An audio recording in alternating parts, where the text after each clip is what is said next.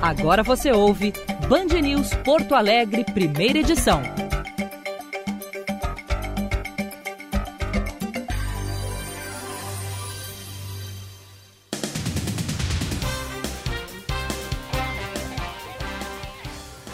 Nove horas vinte e dois minutos, bom dia! Está no ar o Band News Porto Alegre, primeira edição. Aqui Diego Casagrande, direto de Orlando, na Flórida. Partir de agora, num ponta a ponta com o Guilherme Milman, lá no estúdio de Porto Alegre.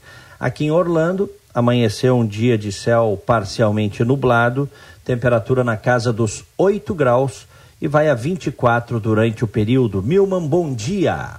Bom dia, bom dia Diego, para todo mundo ligado aqui na Band News FM. Sexta-feira de céu azul, poucas nuvens aqui em Porto Alegre. Temperatura nesse momento de 26 graus. Depois de dias mais a menos, o calorão tá de volta. Devemos chegar a 33 graus hoje de tarde. Abrimos o programa com as manchetes.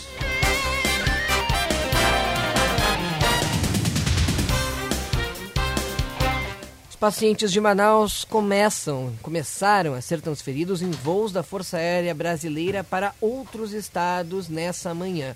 O Ministério da Defesa informou que há voos programados nesta sexta-feira para o Maranhão, Piauí, Rio Grande do Norte e Paraíba. O comandante da ala 8 da Base Aérea de Manaus informou que os pacientes no primeiro voo seriam levados para Teresina. E o governo da Venezuela irá disponibilizar oxigênio para atender os hospitais do estado do Amazonas, que vive uma crise após o aumento no número de casos da Covid-19. A informação foi publicada pelo Ministério das Relações Exteriores Jorge Arreaza e seria feita através de uma empresa que irá disponibilizar esses respiradores para Manaus. E o governo do Rio Grande do Sul aguarda um pedido do Ministério da Saúde para receber pacientes do Amazonas, da cidade de Manaus. O governo do estado se colocou à disposição e afirma que há leitos disponíveis para fazer o tratamento dessas pessoas que não estão conseguindo receber o devido tratamento lá na capital do Amazonas.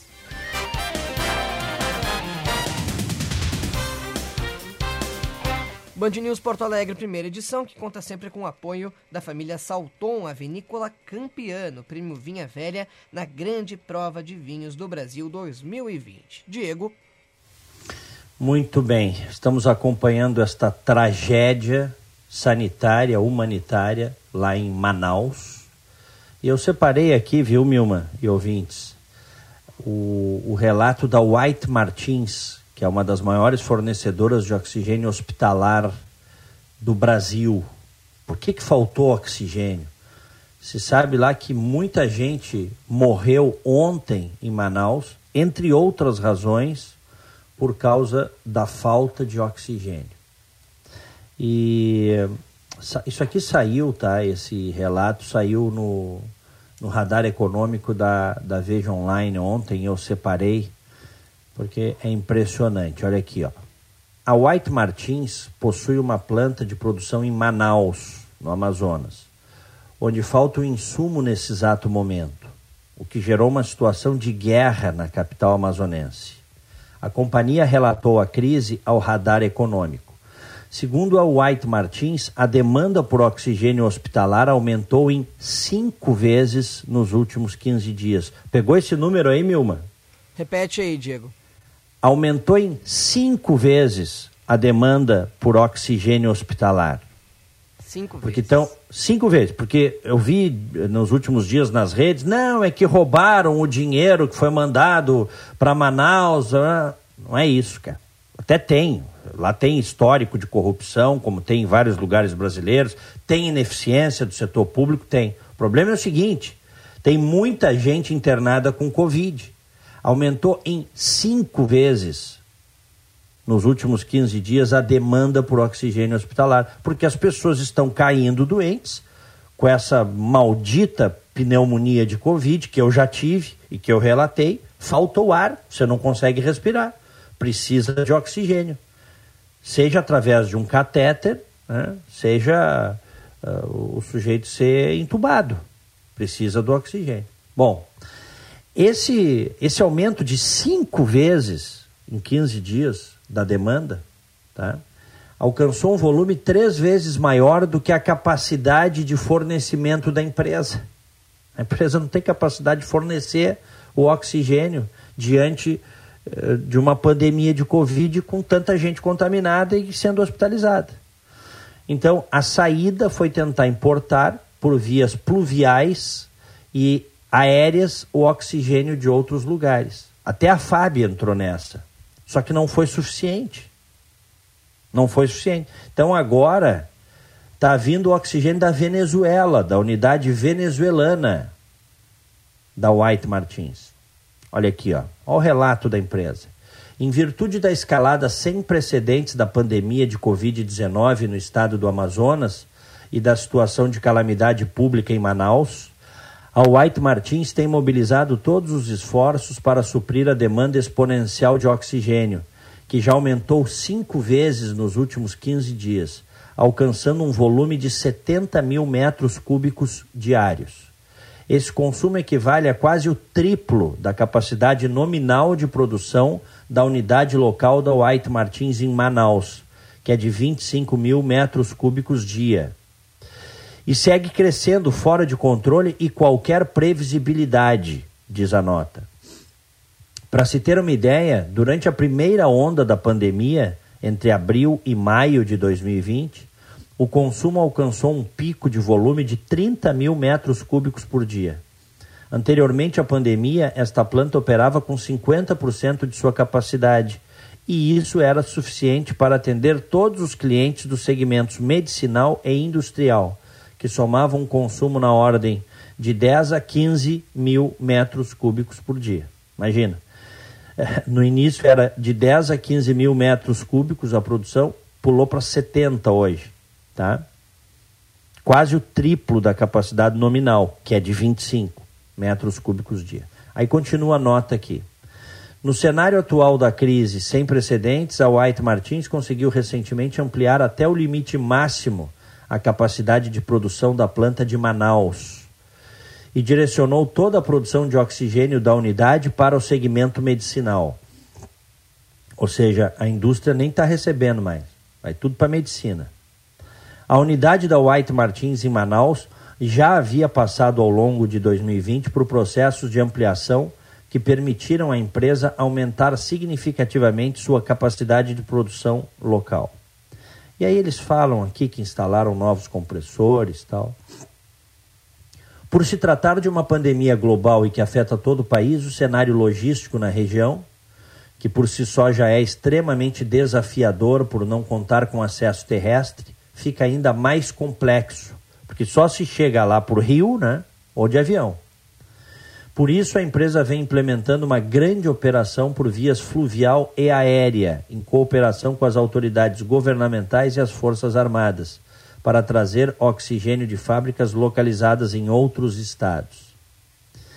E aí diz aqui, tá? É, no final da nota, o White Martins já identificou a disponibilidade de oxigênio em suas operações na Venezuela e neste momento está atuando para viabilizar a importação do produto para a região. Sabe o que, que é isso aqui, né, Milma? Sabe o que, que é isso aqui, né? Sim. Covid, né? É aquele pessoal delinquente que foi para as redes sociais dizer, botar hashtag aglomera Brasil. Aglomera Brasil. O engraçado, né, Diego, agora a gente vê, porque a gente teve, não estamos falando de muito tempo atrás, a gente está falando de duas semanas atrás, fim de dezembro, diversas manifestações de pessoas nas ruas dizendo para não ter lockdown, para não restringir as atividades, aquela coisa toda. Manaus já estava, não é de agora, não foi ontem, né? A gente já estava alertando aqui, aqui mesmo na Band News FM, a gente ia trazendo diariamente relatos lá de Manaus, desde semana passada e da outra, e já vinha se notando esse aumento de casos e o que poderia gerar sobre isso. Inclusive, já, já se falava da falta de, de oxigênio. Isso isso já estava sendo notado e ontem culminou nas mortes pela falta de oxigênio. E as pessoas nas ruas se aglomerando, protestando contra, o, contra maiores restrições. E pessoas a verdade... nas redes sociais, só deixa eu concluir, nas redes sociais, uh, apoiadores, uh, pessoas negacionistas que a gente tem colocado agora, né, esse grupo falando como se fosse um sinal de liberdade, né? Ah, porque nós temos que, que, que vibrar pela liberdade para não ter o lockdown, como se fosse uma questão assim de uma coisa triunfal, de lutar contra. Na verdade, o que tu está fazendo é incentivando a aglomeração numa cidade onde a gente está vendo a situação né? Tá vendo caos. É, é. Os, esses negacionistas são essencialmente bolsonaristas, essencialmente, e eles, eles desprezam, porque esta é a verdade. Nós temos que falar a verdade para as pessoas, gostem ou não, concordem ou não, né? fiquem bravas ou não. Né? O, o, o, esses bolsonaristas mais fanáticos, eles negam a pandemia, como o presidente nega. Eles questionam vacina o tempo inteiro, eles questionam o distanciamento, eles dizem que o distanciamento social não tem comprovação científica. Vê que barbaridade, não precisa nem ser cientista para saber que distanciamento surte efeito, cara. Não precisa nem ser cientista. Os índices de todas as outras doenças infecciosas, eu vi recentemente uma pesquisa, despencaram. Por quê? Por causa do distanciamento. Menos gripe, menos pneumonia, né? tem a da Covid, quando o cara pega o Covid, corre esse risco. Né? Menos doenças infecciosas respiratórias. Por quê? No mundo todo, por causa do distanciamento. Então eles questionam o uso da máscara, gravaram um videozinho patético. Não sei se tu viste o videozinho dos bolsonaristas. Sim, a da música? Da música. É uma coisa assim, é uma coisa patética aquele pessoal tirando máscara. Tirando máscara e defendendo tratamento precoce. Eles são contra a máscara. Eles Eu acham acho... que eles acham que usar a máscara e eles passam isso o tempo inteiro para as pessoas que usar a máscara é uma forma de submissão a, a uma, sei lá eu, a um golpe de Estado mundial feito pelo George Soros e por dizer, é, é uma piada isso aí, cara. É uma piada. Eu acho que eles não são contra a máscara, Diego. Eles são contra o que o, quem não concorda com eles defende. É pois é, isso. é, também. É pois é, também. Se o outro lado está dizendo que tem que usar máscara, eles vão dizer que não precisa. É. Se, de, o, o, o, se o outro lado, essa coisa da polarização que a gente falava ontem, se o lado que eles dizem, eles têm a coragem de dizer a turma da ciência, né, como se fosse a ciência fosse inimiga deles. A turma da ciência defende a máscara, eles vão ser contrários à máscara. Se eles defendem, se, se a, as pessoas né, do, que não concordam com eles defendem o isolamento social, eles vão ser contrários ao isolamento social. E veja, e né? veja, olha aqui, ó, ô Milman, vamos deixar claro o, distanciamento que a gente fala, o isolamento, quem puder fazer, grupos de risco, puder fazer o isolamento, isso nada tem a ver com lockdown. Eles botam tudo dentro da mesma bacia. A gente sabe que economias pobres, né, como é o caso da economia brasileira, ou como, como gostam de dizer, economias em desenvolvimento, não pode ficar fazendo lockdown, assim, a gente sabe.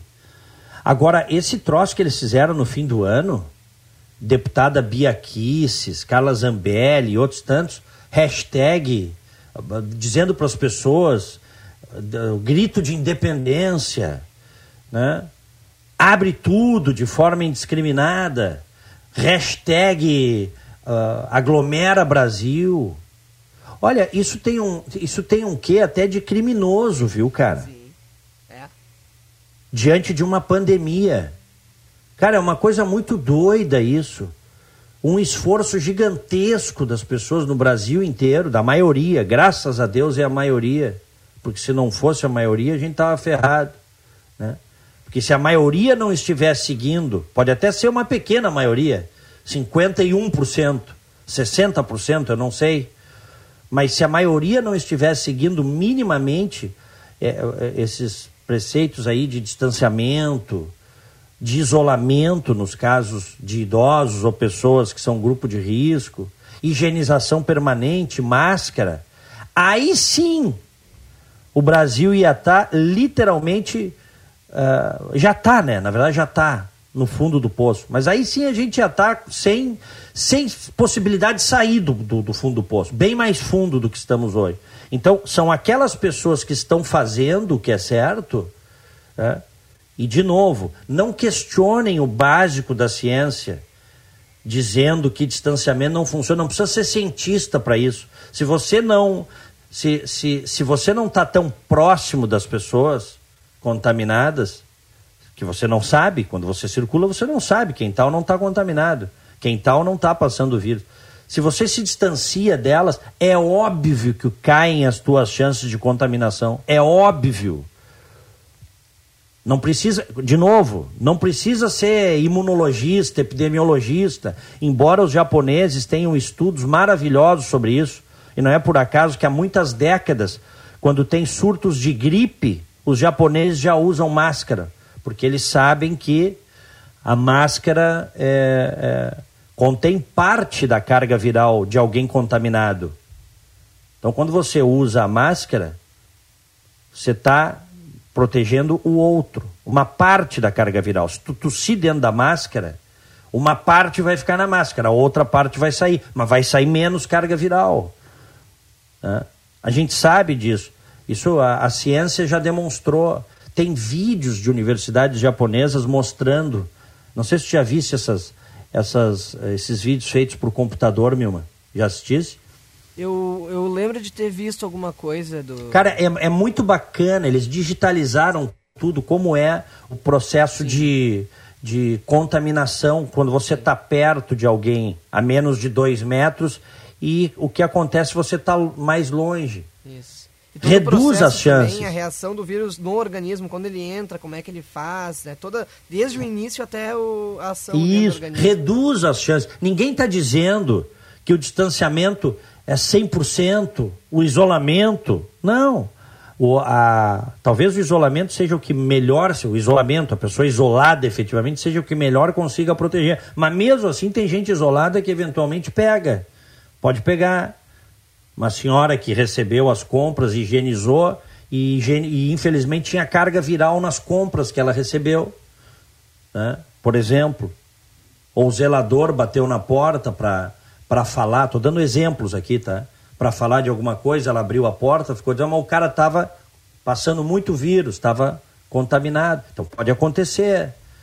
Mas você reduz as possibilidades, você mitiga o problema. Agora esse pessoal aí fica o tempo todo descredibilizando o distanciamento, descredibilizando a máscara. Temos um presidente da República que questiona o tempo todo as imunizações, já disse que não vai se vacinar, deve se achar mais homem do que os outros, já disse que vai se vacinar. Para que isso, Milma? Esse é o questionamento. Para que isso? Não é para mim. Quando eles agem dessa forma, não, eu estou longe deles, desse pessoal aí, tu também, muita gente também. Mas tem um grupo de pessoas que acredita nessas coisas. Que acredita. Então, é até uma coisa de humanidade. Humanidade. Essa, de novo, essa hashtag aglomera Brasil, tá tudo printado aí, tudo gravado nas redes. Isto é criminoso que fizeram no final do ano.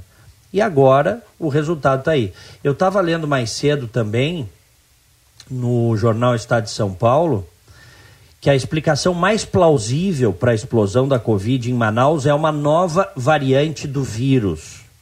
Quem está dizendo isso é um epidemiologista, Jessen Orelana, da Fiocruz Amazônia. Ele fez 13 alertas desde agosto sobre o risco de colapso e ele teme uma nova avalanche de casos. É um caos absoluto, diz ele. E, aliás, o que está acontecendo em Manaus desmente aquela tese furada da imunidade de rebanho, né? Sim. Que vários, inclusive, ditos, ditos médicos bolsonaristas né? e, e anti-ciência disseram, não, já tem imunidade de rebanho.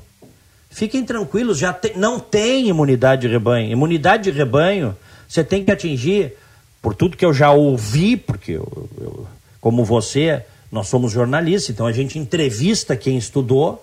Eu não posso querer ser cientista de Google, né? Dar um Google aqui. Então, então os cientistas estão dizendo majoritariamente que a imunidade de rebanho é quando se tem em torno de 70% das pessoas, das pessoas imunizadas. Nós temos que chegar à imunidade de rebanho é com vacina. Porque se você esperar que todo mundo se contamine, 70% se contamine, você vai ter um percentual de pessoas que vai agravar e que vai morrer. E tem mais, né, Diego? Tem, já tem estudos dizendo que quando a pessoa se contamina com a Covid-19, a imunidade dela pode durar até cinco meses, de cinco a oito meses. Estão estudando isso, ninguém sabe direito, né? Estão é, estudando tem, tem isso. estudos que estão mostrando que pode ser aí de cinco a oito meses. E a minha, e a minha esposa, Milma, e a minha esposa que teve a Covid, teve a Covid-19 e não gerou anticorpos. Fez três exames de anticorpos e não fez anticorpos. E aí? Como é que tu explica? É. é, é ainda, é, é, passado quase um ano, é ainda muito nebuloso, né? É, ninguém sabe direito. Então, é, o, o, é, olha, mentiram para as pessoas. Passaram um ano inteiro esse pessoal aí mentindo. Já tem imunidade de rebanho. O presidente da República, numa fala, uma das tantas, né? Mais uma fala irresponsável dele no final do ano, dizendo que Tava no fim já a pandemia. Lembras disso, meu? Sim. Tá no finzinho a pandemia. Aqui, no, aqui, em Porto Alegre ele disse. É, tá no finzinho. Mas onde é que nós estamos, gente? Pelo amor de Deus. Eu não queria estar tá falando isso. Porque eu vivi na pele esse negócio. Em 24 horas, eu, eu, eu passei uma semana apanhando, mal, tá? Mal. E aí, quando eu estava em frangalhos fisicamente, veio a pneumonia. O cara morre. Eu já contei aqui, não dá para brincar com isso. O cara morre. Muita gente morreu. Muita gente hoje está sendo salva, porque já se sabe que existem medicamentos quando, que funcionam. A dexametasona, por exemplo, esse esteroide, os caras estão usando muito a dexametasona. E funciona. Comprovadamente reduz o número de óbitos. Só que o teu organismo, quando você recebe, ele tem que reagir, às vezes ele não reage. Quantas vezes pessoas têm, são infectadas por uma bactéria e começam a usar um antibiótico forte e não faz efeito, Milma? Tem que trocar o antibiótico. Sim. Isso acontece. O tempo inteiro, porque cada organismo tem uma reação diferente, né? É, só que a, essa pneumonia da Covid, ela é muito rápida em 24 horas ela contamina os teus pulmões, ela, sabe? É, é, e você fica sem, sem poder respirar. Então, o que, que esse pessoal ganha falando para não fazer distanciamento, descredibilizando a máscara? Qual é o ganho que eles têm pessoal, como pessoas, como seres humanos? O que, que eles ganham com isso, cara? É só política? Ah, é brincadeira. Bom, esse epidemiologista, Jessen Orelana, diz aqui, ó, da Fiocruz Amazônia, o caos sanitário e humanitário em que a cidade mergulhou durante a segunda onda, traduzido pelo pico explosivo de mortalidade e de internações em leitos clínicos e de UTI no início de janeiro, não deixa qualquer dúvida sobre a extensão da tragédia anunciada. Este foi o 13 terceiro alerta que ele divulgou desde agosto. Na manhã desta quinta-feira, Orelana viu seus temores se concretizando. Por pelo menos cinco horas, boa parte dos hospitais da cidade ficou sem oxigênio e pacientes morreram asfixiados. Leitos viraram câmaras de asfixia, disse ele. Em entrevista ao jornal Estado de São Paulo, o pesquisador afirmou que desde agosto havia sinais de que a situação ia piorar se não fosse interrompida a circulação do vírus. Ele criticou a divulgação de um estudo segundo o qual Manaus poderia ter atingido a imunidade de rebanho e afirmou que uma nova cepa do coronavírus, identificada em turistas japoneses após viagem à Amazônia, é a explicação mais plausível para a explosão atual de casos. É. E aí é o seguinte, lá o governo do, do, do, do Amazonas foi muito pressionado pela sociedade, pelos bolsonaristas, pelos deputados bolsonaristas, pelo governo federal, para abrir tudo, para aglomerar, né? Eles perderam até a vergonha, eles criaram uma hashtag aglomera Brasil, muitos deles, né? não todos, mas muitos deles. E aí o resultado está aí.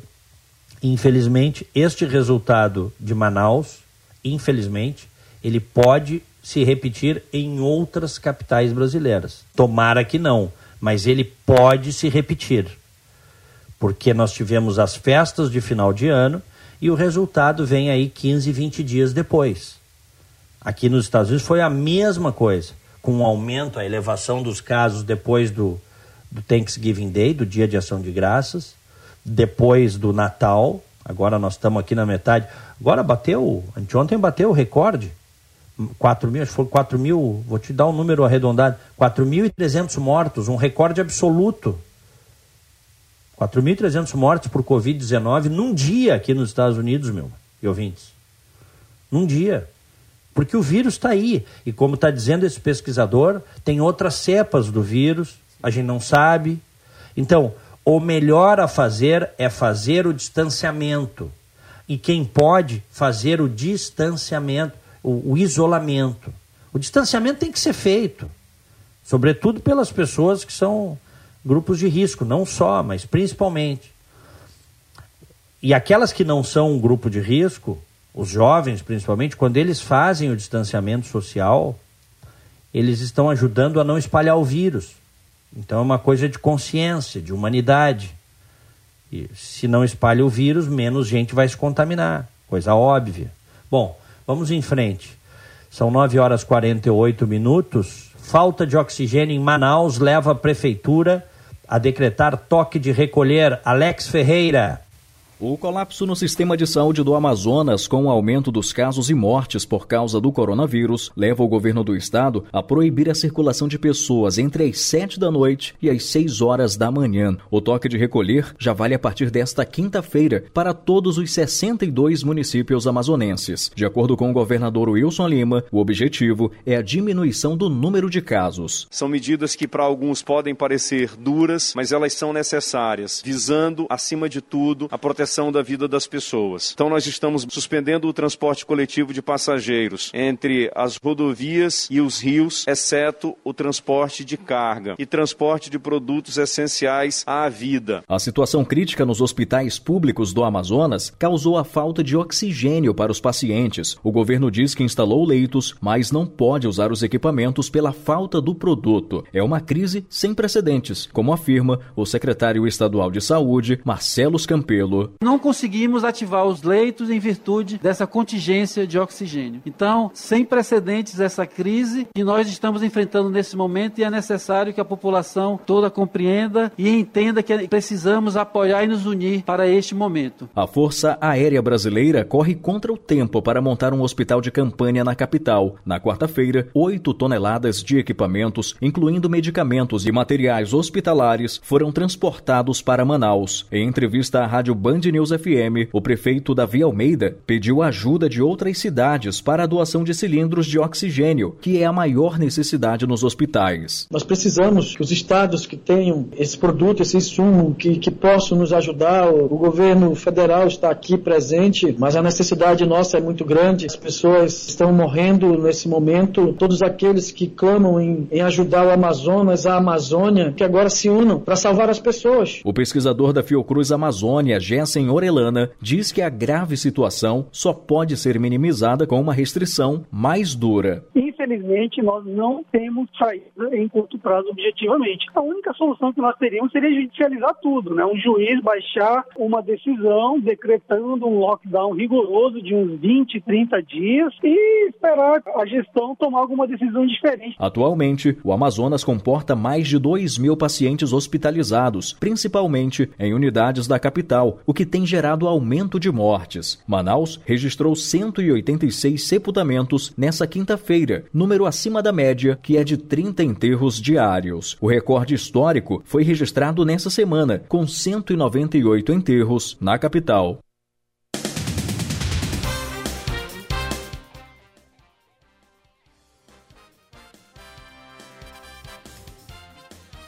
Nove e cinquenta e um aqui em Orlando, 8 graus.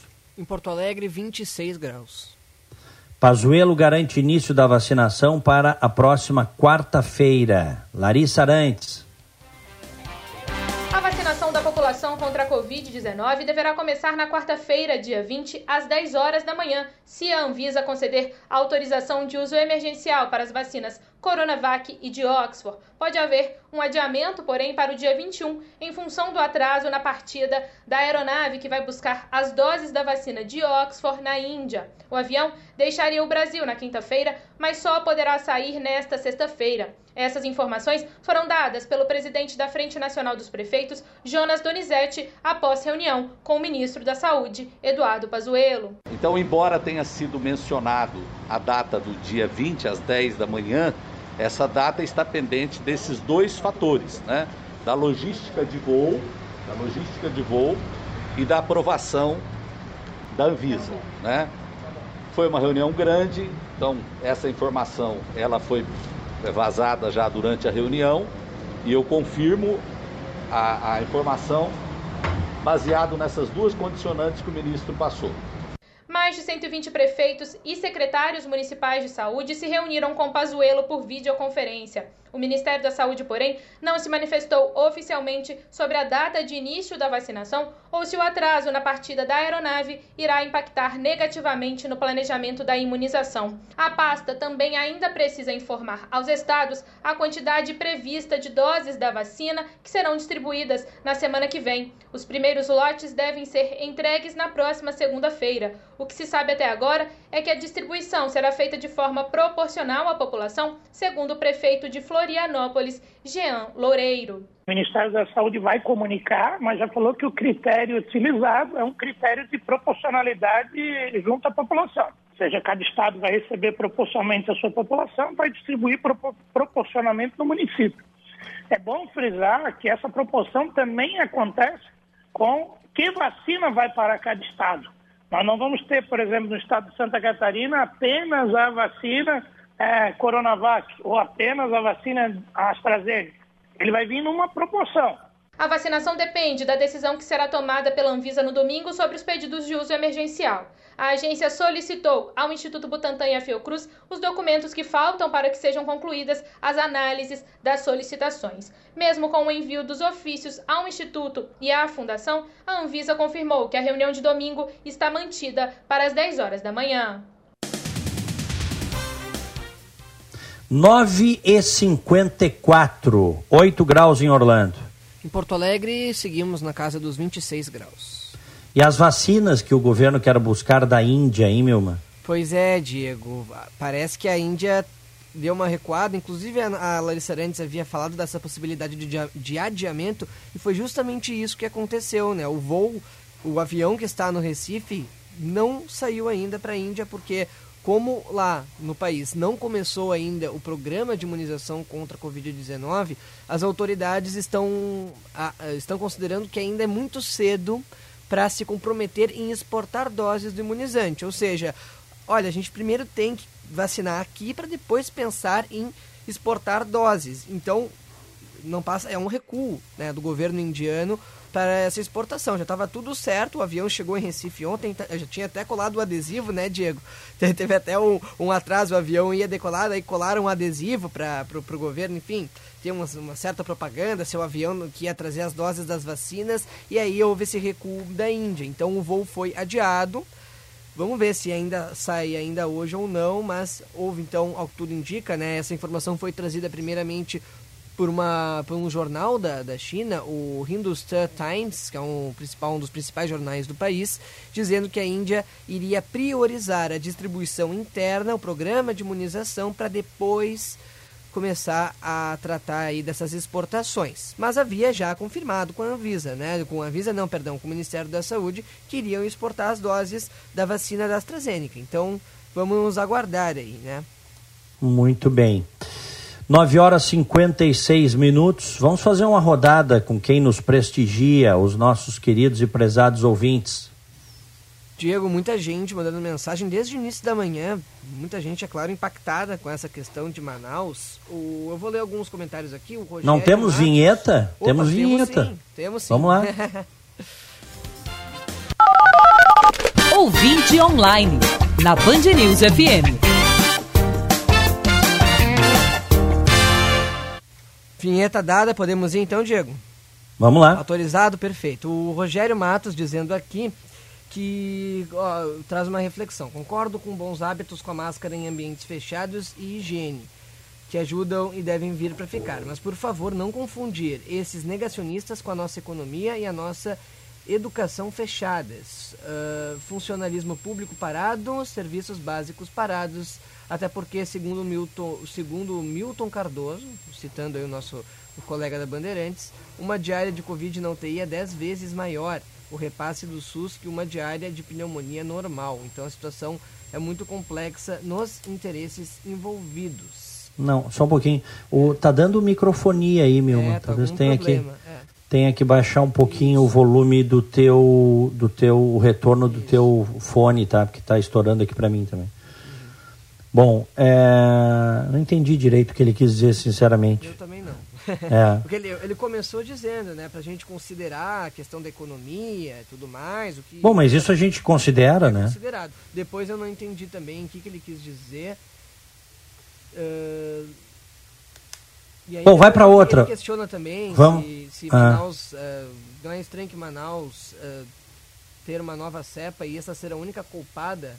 Não é a única culpada, né? A gente não está dizendo que é, são vários fatores, nunca é um fator Isolado. Não, é tudo, é tudo junto, é uma série de coisas. É esse negacionismo tosco, criminoso da pandemia, que negar a pandemia, negar o vírus é uma coisa criminosa, na minha opinião. É uma delinquência moral fazer um negócio desse. Negar que nós tenhamos um problema sanitário grave. Tem problema de infraestrutura lá. Eu li no início aqui do programa, o, o, aumentou em cinco vezes a demanda pelo oxigênio hospitalar e a White Martins não conseguiu suprir a demanda. Manaus é uma cidade que ou chega por barco ou chega de avião. Né? Então, é, e aí demoraram. Eu estava lendo aqui mais cedo, tá? O antagonista trouxe a informação, eu não sei se chegasse a ver isso, que há quatro dias o governo federal, o Ministério da Saúde, foi avisado de que poderia faltar oxigênio. O ministro esteve lá, inclusive. É, e, e aí se mexeu para levar o oxigênio, sabendo que podia faltar. Se mexeu, fizeram o que tinha que ser feito. Bom, vamos em frente. O que mais aí, o meu? André de Canoas pergunta se é possível que após a pandemia os negacionistas e aglomeradores na população em geral possam ser processados civilmente. Não sei, né? Isso é um caso inédito. Eu não sei. Agora, é possível, tá? Alguns defendem que, inclusive, tudo isso que está gravado aí e tal, e principalmente quem tem cargo público, seja levado a tribunais internacionais. Tem gente que sustenta isso, viu? Mas é uma coisa muito nova, né? Então não se sabe. Tem um outro ouvinte aqui que não se identificou, final 8830, ele, ele pergunta, algo que a gente até não comentou aqui, Diego, mas eu vi que tu te revoltou bastante nas redes sociais com isso, quando a gente falou sobre a vacinação uh, a respeito do sigilo de 100 anos na carteira de vacinação do, do Bolsonaro. Isso é uma vergonha, né? Tem nada que justifique. Isso é tão vergonhoso quanto manter sigiloso o cartão corporativo, né? o custo, o gasto do cartão corporativo. Esse grande homem que hoje está na presidência da República, né? o mito. Quantos discursos eu vi esse homem dando dizendo que abriu o sigilo do cartão corporativo? Pois chegou lá, manteve o sigilo do cartão. Então a Dilma estava certa em não abrir. Então aqui, ó, é uma mentira atrás da outra que se acumula em relação ao que ele disse e ao que ele faz. E, e, e agora não mostrar sua carteira de vacinação, deixando a dúvida se se vacinou ou não se vacinou. Sim, porque tem uma, um percentual da população que não confia nele. Então o que, que o líder faz? Está aqui, ó. Transparência. Sou presidente da República, não tenho o que esconder. Está aqui a minha carteira de vacinação. Qual é o problema disso, meu? Nenhum, né? A não ser que você queira esconder alguma coisa. Vai lá. O Antônio do Maitá pede para a gente comentar sobre o kit Covid, o tratamento precoce que o Melo é, que o Melo, é importante a gente destacar aqui, né? Muita gente está dizendo que o Melo está fazendo. Na verdade, o, o prefeito Sebastião Melo e o, e o secretário da Saúde aqui de Porto Alegre estão incentivando para os médicos que recomendarem, né, fazerem a prescrição para esses tratamentos, invermectina, hidroxicloroquina, porque tem médicos que recomendam, né, que indicam para o paciente. E aí a prefeitura está comprando esses medicamentos para poder fazer a distribuição. Esse kit Covid, que é um assunto também de, dessa pandemia, né, de muito tempo, que fala de sobre tratamentos que podem já mostrar alguns resultados, mas nada que foi comprovado 100%. Não há uma eficácia desses tratamentos. Em alguns casos ajudaram, mas em outros casos não ajudaram. Ele, o Antônio de Maitá está pedindo aqui, Diego, para tu comentar um pouco sobre isso. Eu te pergunto, eu te pergunto o seguinte, porque a gente não sabe, tá? Tem médicos que prescrevem isso e tem médicos que não prescrevem isso porque não acreditam, tá? Esse kit aí. É, eu, eu, não, não deu, até não deu tempo também de comprovar porque tem que fazer, como vacina, você tem que ter vários testes com grupos diferentes, distribuir placebo, não placebo. Então, no meio de uma pandemia que está é, lotando as UTIs e, e, levando vidas, é difícil. O que, que, se tem em relação a esse kit Covid hoje são amostras. Uh, tem alguns estudos feitos, inclusive fora do país, mas você tem, por tudo que eu li, amostras em algumas e depoimentos de médicos de algumas clínicas, né? clínicas ou mesmo hospitais, que eles dizem que nos grupos onde eles prescrevem precocemente essas medicações, não houve agravamento de saúde dos pacientes infectados por Covid. Então tem gente que diz isso. Eu, eu, eu, não sei, eu não vou negar, eu não vou negar, eu não vou vir aqui dizer ah, isso não funciona. Eu não sei, tem que pesquisar. Hoje não existe, Milma, a comprovação científica conforme os protocolos exigidos pela ciência para dizer que um medicamento funcione. Hoje não existe. Mas aí tem o outro lado também, né? No meio da pandemia também não deu para comprovar, né? Não, não... Agora eu te faço uma outra pergunta, tá bem? Tomar ivermectina nenhum problema, né? O cara vai ficar livre de vermes, tá? Aliás, é as pessoas, é sugerido que as pessoas façam esse tratamento pelo menos duas vezes por ano, né? É. O tratamento com vermífugos, né? Principalmente quem tem animais em casa, quem lida muito na terra ou em, em ambientes, enfim, tem que usar. Então, mal não vai fazer. Diferentemente da hidroxicloroquina, que para um percentual muito pequeno, diga-se de passagem, mas pode dar problemas cardíacos. Pode dar, comprovadamente. Né? Então, uh, agora, se o médico está estudando, está lendo, né, indica as pessoas, não sou eu que vou receitar. Eu jamais chegaria para um médico e diria, me receita isso. Porque quem estuda é o médico, cara. Por que, que esses caras estudam? Então você tem um grupo de médicos que não é majoritário, diga-se de passagem, é minoritário na medicina brasileira, que acredita nesse kit aí, nesse coquetel. Se o futuro vai mostrar né, a eficácia, se funciona ou não, a gente não sabe. Pode ser que comprove ou não. Agora, ver isso como a tábua de salvação, porque muita gente acha que é o seguinte: ah, não preciso fazer isolamento, não preciso fazer distanciamento social, não vou usar máscara, qualquer coisa eu tomo o kit Covid. Esse. Não é assim, né, Milma? Não é assim. E o prefeito Sebastião Melo, ele foi convencido de que esse kit, convencido até porque tem uma parte da prefeitura, dos apoiadores dele, eh, vereadores tal, que são bolsonaristas, e convenceram ele de que tem que prover isso na rede, então ele está provendo isso na rede. Depois, pelo menos, não poderá ser acusado de que não, não ofertou isso para as pessoas, né? Daqui a pouco lá na frente se comprova. Eu não sei, tá? Sinceramente, a hidroxicloroquina aqui nos Estados Unidos, eles deram o uso emergencial lá em março, abril e depois em junho tiraram. Ninguém mais usa hidroxicloroquina aqui. Não passam nem perto da hidroxicloroquina. E eles fizeram, inclusive, deram hidroxicloroquina nos hospitais de Nova York na primeira onda, quando estava tudo lotado, não adiantou nada. Mas aí o, o, o pessoal mudou o discurso, diz que tem que ser preventivo. Que depois que agravou não adianta. Então a gente não sabe. Tem muito chute. Tá? Tem muito chute nesse negócio. Vamos lá, mais mensagens.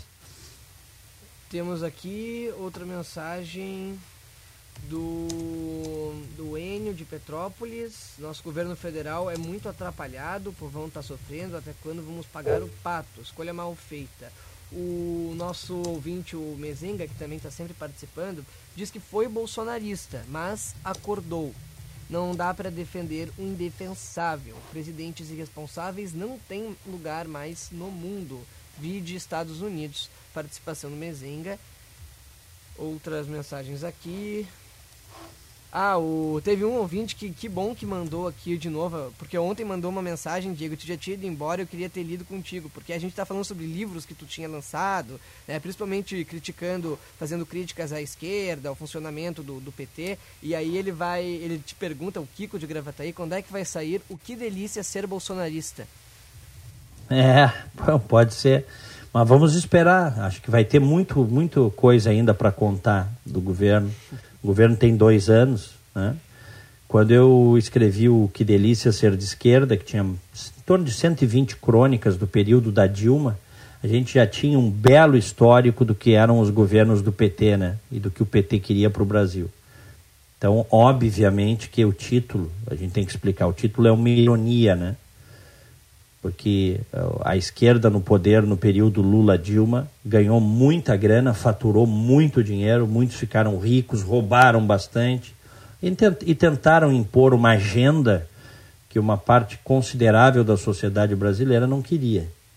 E por tudo isso caiu, né? Por tudo isso caiu. Vamos lá, vamos distribuir uh, os nossos abraços do dia? Bom dia! No Band News Porto Alegre, primeira edição. Agora gostei, tava engatilhada a vinheta, hein, meu? Ah, agora eu aprendi. Não. Bah. Agora o sistema aqui é dinâmico. A gente tava com um probleminha técnico na, na cabeça, no funcionamento mental, agora engatou. Muito bem. É, deu uma travadinha aqui. Vai, tu tem os teus aniversariantes? Que aí eu vou abrir os meus aqui, tá, tá lento. Sim. Tenho sim. Vamos começar então por aqui. Um abraço, parabéns para Stephanie dos Reis, para o Leonardo Lemertz, para Júlia Amaral, para o João Vitor Dalanhese, grande João, o Tobias Brúzios e o Theo Gasparoto. Parabéns para eles.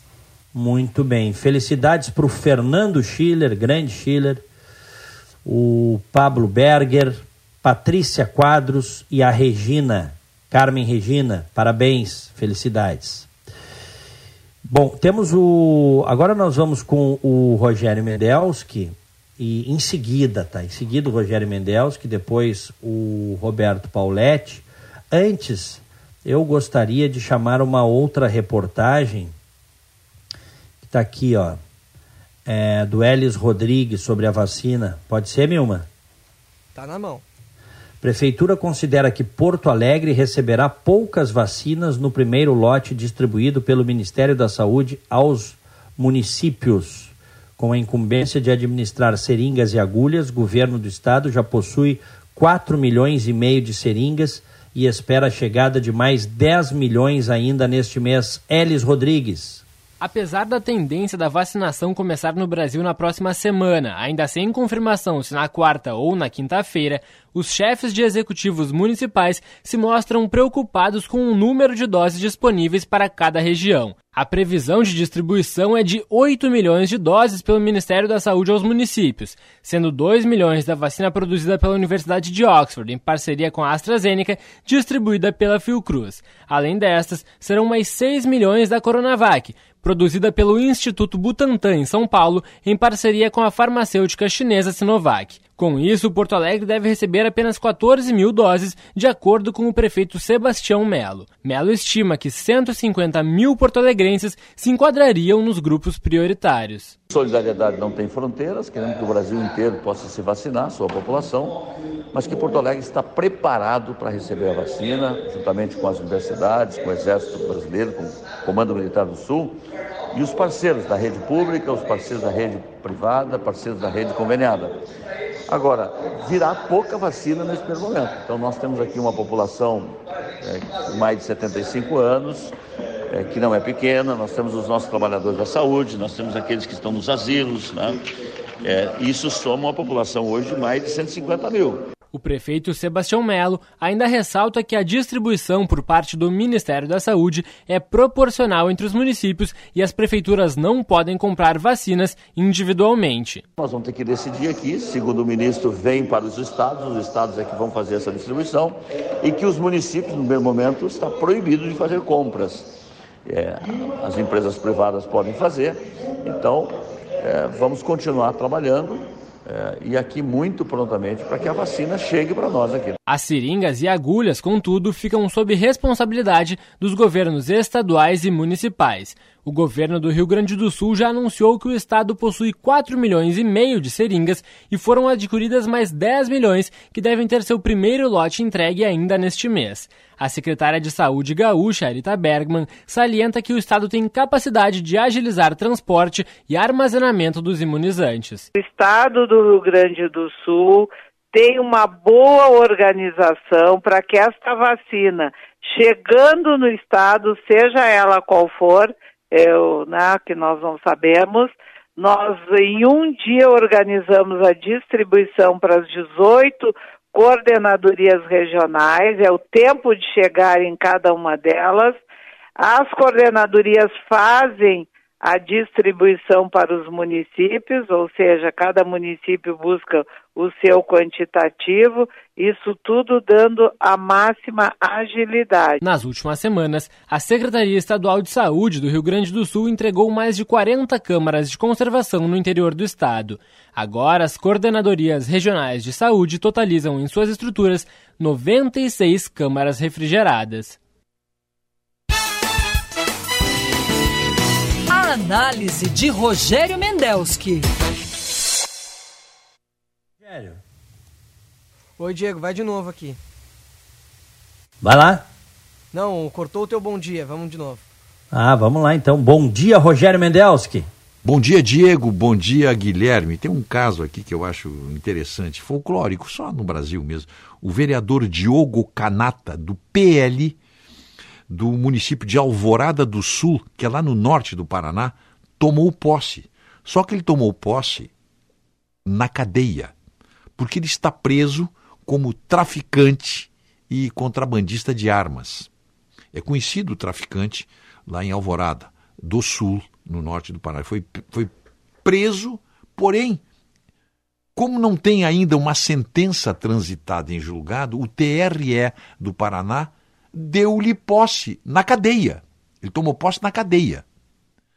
E todo mundo achou normal isso aí, lá na, na Câmara de Alvorada do Sul. Não, porque ele é muito conhecido e se a Justiça Eleitoral não tomou as medidas, eu só posso dar posse a ele, disse o presidente da Câmara de Vereadores de Alvorada do Sul. Então, fechando o quadro, só para dizer, Diego, isso seria possível aí nos Estados Unidos, um representante do povo na, na, na, no correspondente à Câmara Municipal aí de Orlando, por exemplo, seria possível um traficante que foi preso em flagrante receber a representação e tomar posse como representante do povo? Não, claro que não, eu sei que não. Eu sei que tu vai dizer que não, que seria um absurdo isso aí. Mas aqui não, aqui é normal. Já, te, já tivemos isso na Assembleia do Rio de Janeiro também. Estavam presos os, os, os deputados estaduais tomaram posse. E depois não sabem por que o Brasil é ridicularizado no mundo inteiro quando se fala em justiça, quando se fala em poder judiciário. Todo mundo sabe né, que o poder judiciário do Brasil não é respeitado internacionalmente como devia. Também dá posse para traficante preso na cadeia, como pode ser respeitado? Bom fim de semana a todos. Tá aí, Rogério Mendes, que todos os dias conosco no primeira edição. Não, nenhuma chance disso acontecer, Rogério. Nenhuma chance. Zero. de um traficante uh, virar representante do povo aqui, da população, seja numa Câmara de Vereadores, seja numa Assembleia Legislativa, no Congresso, e ainda mais tomar posse da cadeia. Impossível, impossível. Bom, vamos em frente, 10 horas 16 minutos. Milman, nós temos o áudio do general Pazuello, o ministro da Saúde. Está é, tá circulando esse áudio na internet falando sobre o oxigênio. Temos esse áudio, Milman? Sim, Diego, esse áudio, na verdade, ele foi da, da vez que o Pazuello foi para lá, né, há quatro Quando dias ele esteve atrás, lá. Quando ele esteve Isso. lá, ou seja, ele veio, ele foi para Manaus poucos dias antes de começar, de começarem as mortes por falta de oxigênio. Vamos ver o que ele disse na ocasião. Quando eu cheguei na minha casa ontem, estava minha Quando eu cheguei na minha casa ontem, estava minha cunhada, com o irmão que não tinha oxigênio pra, pra- nem para passar o dia. Não. Acho que chega amanhã. O que, que você vai fazer? Nada. Você e todo mundo vai esperar chegar o oxigênio e ser distribuído. Não tem o que fazer. Quando eu cheguei Que loucura, hein? Que loucura, hein? Te vira, Magrão. É, que loucura a declaração desse cidadão aí, General Pazuello. Que loucura e que vergonha o cara dar uma declaração dessas, né? Eu só, a gente só teve acesso a essa parte, eu não vi o contexto todo, mas de qualquer forma, se tu sabe que vai faltar, não, a, a- a resposta que um, um governante tem que dar, um ministro da saúde tem que dar, não é essa, nada, não vou fazer nada, vou esperar chegar, não. Tem que ir atrás, meu. Tem que ir atrás. Tem que fazer chegar rápido. Porque pessoas estão morrendo, podem morrer. Nada, vão esperar chegar. É. Que loucura, né, cara? Que coisa, né? É, parece que tá num, num outro mundo, assim, numa, numa, dentro de uma cápsula, encapsulado, fora da realidade. Né? Bom, vamos, vamos em frente. Tá conosco aí o Paulette? Sim, senhor. Vamos com ele. Esportes, na Band News FM. Senhor doutor professor Roberto Pauletti, bom dia. Bom dia, Diego, Guilherme, tudo bem com vocês? Tudo bem? Tudo. Desculpe derivar, mas a OAB não poderia nos ajudar com relação a esses muquiranos que, que estão presos e assumem cargos como vereador, deputado? Pô, mas né? tá cheio de muquirana na OAB também. Eu tô falando, pô, por favor, a OAB do Rio Grande do Sul é, tem gente muito boa lá no comando e tal, mas pô, a OAB nacional é brincadeira, né, Paulete? Brincadeira, brincadeira. É. E outra coisa, esse governador do, do Amazonas não vai ser empichado? O? Pazuello, esse, é- o Pazuello, esse aí é brincadeira que ele falou, mas o É. governador do Amazonas não vão empichar esse cara? Cara, o É, país o, é, é- é que ele, né? É que o, ele cedeu a pressão, os caras fizeram pressão para abrir tudo no final do ano, a partir do Natal aí. Ontem eu estava vendo nas redes a pressão que fizeram e o cara cedeu. Agora tem toque de recolher lá, mas agora que tá tudo superlotado, agora é difícil. Ó, aqui, ó, nesse momento, tu- anota o que eu tô te dizendo aí. Ninguém picha ninguém, sabe por quê? Porque senão não sobra ninguém. É verdade. Tá? Então a classe política vai se defender, se proteger. Tá? Neste momento. Depois eu não sei, pode até mudar. Neste momento. É, agora, tu chegasse, a, tu chegasse a ver, só te perguntar, tu chegasse a ver o, a explicação da White Martins, da fabricante de oxigênio, né? Não vi. Ó, aumentou, eu até li aqui no início do programa, aumentou em cinco vezes a demanda de oxigênio em duas semanas, Paulette. Isso aí é reflexo do que muita gente divulgou aí nas redes, hashtag aglomera Brasil, aglomera Brasil, Ah, sem dúvida. tá? Não é só isso, não é só isso. Manaus tem um problema de logística, Manaus tem um problema de infraestrutura de saúde, a gente sabe que é uma cidade, assim, a maior parte da cidade é muito pobre, tem problema, a gente sabe tal. Mas, diante de tudo, salta aos olhos e, e até choca, machuca os ouvidos, como a gente viu no final do ano, essas campanhas em rede social, gente tirando máscara e dizendo aglomera Brasil no Twitter, no Instagram. Isso ajudou. Né? As- É o outro lado, que isso ajudou. As indústrias não têm capacidade de produção de uma hora para outra, né? Para fazer. Se a Pfizer não tem capacidade de, de- de abastecer o mundo, nem o Reino Unido com vacinas, é, a White Martins eu acho que tem, tem dificuldade também. Não, não tem como, né? Não, ninguém está preparado para esse tipo de, de situação. É. Meus amigos, hoje o Grêmio joga um jogo com o Palmeiras. Eu tenho certeza que se Grêmio e Palmeiras pudessem, eles passariam por cima desse jogo. porque os dois estão com uma mão na vaga para a Libertadores do ano que vem. O Palmeiras está com duas mãos, uma na Libertadores e uma na, na Copa do Brasil. O Grêmio na Copa do Brasil.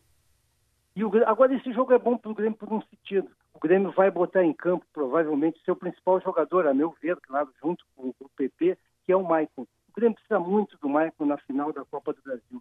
É ele que dá o equilíbrio e ele que pode quebrar o ritmo do time do Palmeiras. O Palmeiras, por outro lado, vai jogar com um time misto, porque os nossos amigos ouvintes que não sabem, o Palmeiras jogou com o esporte no final de semana, o River na terça, joga hoje com, com o Grêmio, joga na segunda com o Corinthians e joga na quinta outro jogo. Ou seja, ele é obrigado a rodar o seu grupo, porque ele tem que chegar inteiro para a Copa do Brasil e principalmente para a Libertadores. Mas seja como for, é um jogo bom, que o que, que vale? Vale chegar no G4 para quem vencer que, convenhamos, não é um atrativo muito grande. Mas vai ser uma guerra porque a, a, rivalidade da final da Copa do Brasil já vai entrar em campo. Sobre o Inter, meus amigos, eu quero falar rapidamente de uma situação que eu li hoje do Abel em relação ao Moledo. Primeiro, exaltar o Moledo, exaltar o Abel, porque o Moledo é um grande jogador, totalmente dedicado à causa do Internacional, mas o Abel disse que ele veio do Ceará já com o ligamento rompido, já lesionado, e jogou contra o Goiás na moral. E aí eu pergunto, eu não estou dizendo que foi. O Departamento Médico Internacional não fez uma revisão e não avaliou um rompimento de ligamento e deixou o jogador entrar em campo? Que tipo de situação foi criada para que um jogador lesionado com uma lesão dessa entrasse em campo? Ou foi escondida essa lesão, ou o Moledo ele que não, é, não tô, tô bem, vou jogar, mas a revisão médica deveria ter detectado, porque foi colocado em risco o jogador e daí a, daí a solução. O Internacional vai ficar sem o Moledo, que é o seu principal zagueiro, até o final do ano. Mas é uma situação que tem que ser investigada. Eu vou falar muito hoje no apito final sobre isso, porque tem que ter uma explicação a respeito disso, meus amigos. Muito bem. Valeu, Paulette. Bom final de semana para todos. Valeu, para ti também. Grande abraço. Valeu. Muito bem, 10 horas 24 minutos. Um grande abraço para ti, Milma. Valeu, Diego. Mais uma informaçãozinha antes de tu ir. Hum. O... A Band News FM deu agora. Ó. Não há mais leitos de UTI exclusivos de Covid-19 no Rio de Janeiro, na capital. A situação da rede de saúde pública é atualizada minuto a minuto. Hoje, umas horas atrás, tinha um leito disponível, agora não há mais leitos lá no Rio de Janeiro. Outras cidades com bastante dificuldade também, não é só Manaus. É. Que tristeza. E nós podemos ter isso se repetindo em outras capitais, infelizmente, né? Um contexto de infraestrutura de saúde ruim que existe no nosso país, agravado pelas aglomerações, etc e tal. Muito bem. Um abraço, Milma. Valeu, Diego. Bom final de semana. Igualmente. Abraço a todos. Fiquem com Deus. Tchau.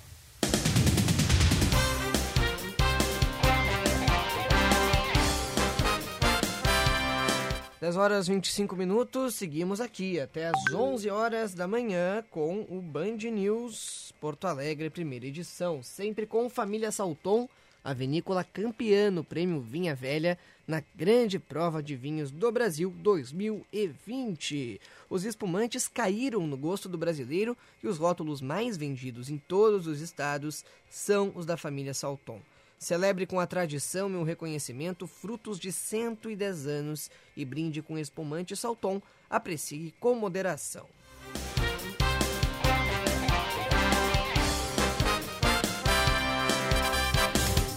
Muitos ouvintes participando por aqui. Você pode seguir mandando mensagens. Daqui a pouco a gente faz mais uma rodada pelo 99411 0993 99411 0993.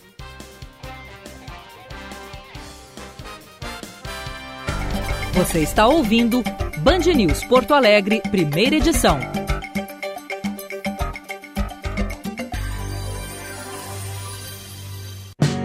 Com 110 anos, a família Salton, além de ser a vinícola mais antiga em atividade no Brasil, celebra ainda o fato de ter sido eleita a marca mais forte de vinhos no Brasil em 2019. Segundo pesquisa da Wine Intelligence, foi a primeira e única vez que uma vinícola nacional e gaúcha ficou no topo do ranking. Família Salton, Aprecie com moderação. Nesse momento, nossas energias se renovam. A chegada de um novo ano enche nossos corações de esperança, boas ideias, amor e muita alegria. É com esse sentimento que a TDF Gestão Contábil estará apoiando seus clientes a construírem um 2021 de grandes conquistas e descobertas. Em nome da equipe TDF Gestão Contábil, desejamos a todos um feliz ano novo. Para o frio, o cobertor. Para a dor, um novo amor. Para o cansaço, um abraço. Para aquela tristeza, um afago e gentileza.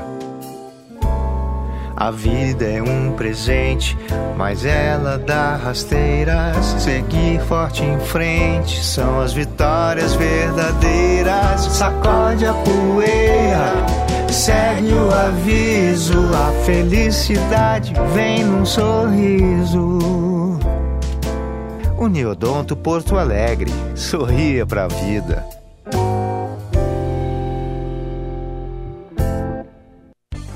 Fazer a diferença no cuidar das pessoas é o nosso jeito Unimed Porto Alegre. Por isso, disponibilizamos canais digitais para consultas médicas, autorizações de seus exames e procedimentos, check-in laboratorial, além da facilidade de poder aderir à fatura digital. Tudo isso de forma segura e sem sair de casa. Para mais informações, acesse unimedpoa.com.br barra autoatendimento e fique seguro. Unimed Porto Alegre. Cuidar de você, esse é o plano. Muitos cansaram do vírus e das restrições. A Rede de Saúde Divina Providência alerta que a Covid segue fazendo as pessoas doentes. Orientações: distância de um metro e meio. Use a máscara cobrindo nariz e boca. Higienize as mãos com água e sabão ou álcool gel. Evite levar as mãos aos olhos, nariz e boca. Ao tossir e espirrar, cubra a boca com um antebraço. Se puder, fique em casa. A graduação Unicinos está com inscrições abertas para você que quer ser protagonista do seu aprendizado. A Unicinos oferece diferentes modelos de ensino. Escolha entre cursos imersivos, novos tecnológicos, Pro, EAD e híbridos. Entre fazendo a prova online, usando a nota do Enem ou pedindo sua transferência. Acesse unicinos.br barra graduação e inscreva-se.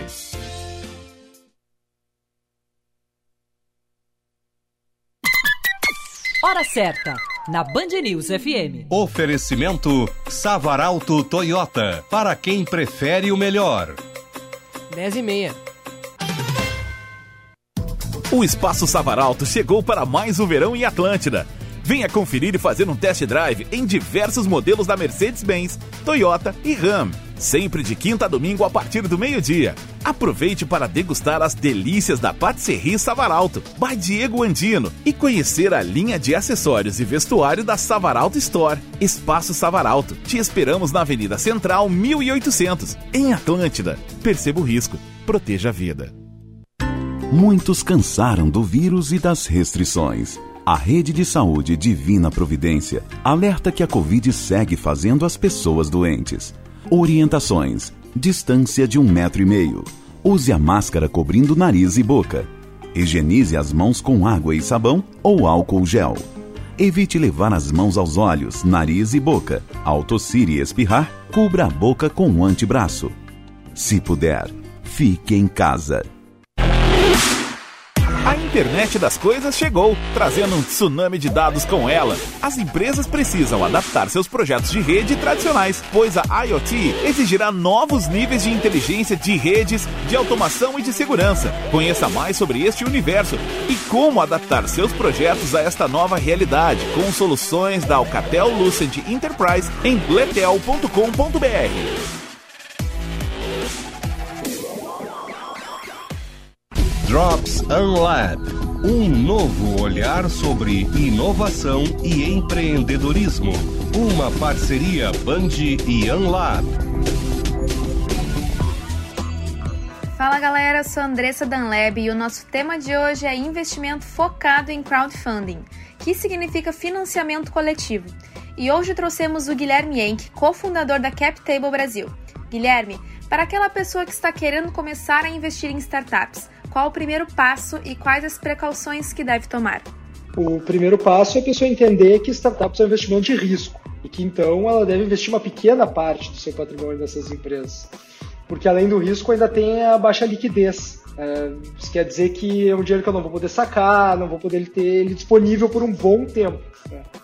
É, a pessoa que tem consciência desses dois pontos, é, o risco e a liquidez, já tem meio caminho andado para fazer investimentos de forma responsável. O segundo passo é a pessoa montar uma tese de investimentos, ou seja, quais são as características das startups que ela acredita que possam ser bem-sucedidas. Né? Muitas vezes, a montagem de uma tese começa pelo setor que a pessoa mais conhece. Por exemplo, alguém que tem, por exemplo, a carreira ligada ao setor financeiro, provavelmente vai querer investir em startups desse segmento, as chamadas fintechs, que são, enfim, pelos conhecimentos que essa pessoa tem, o que ele tem mais condições de avaliar. E depois de montada a tese, o ideal é encontrar startups que se encaixam nela e investir entre 5 e 10 empresas, diversificar aí o risco. Drops Unlab, uma parceria Band e Unlab. Já conhece o Bistec Supermercados? Uma das maiores marcas do setor supermercadista em Santa Catarina, agora está presente aqui em Porto Alegre. Uma loja compacta em uma estrutura super moderna, com um conceito de mercado de bairro e estacionamento coberto. Venha conferir nossa padaria, repleta de delícias doces e salgadas, além de pães rústicos e fermentação lenta. Esperamos por você. Bistec Supermercados Porto Alegre, Avenida do Forte, 1396, Vila Ipiranga. Você está ouvindo Band News Porto Alegre, primeira edição.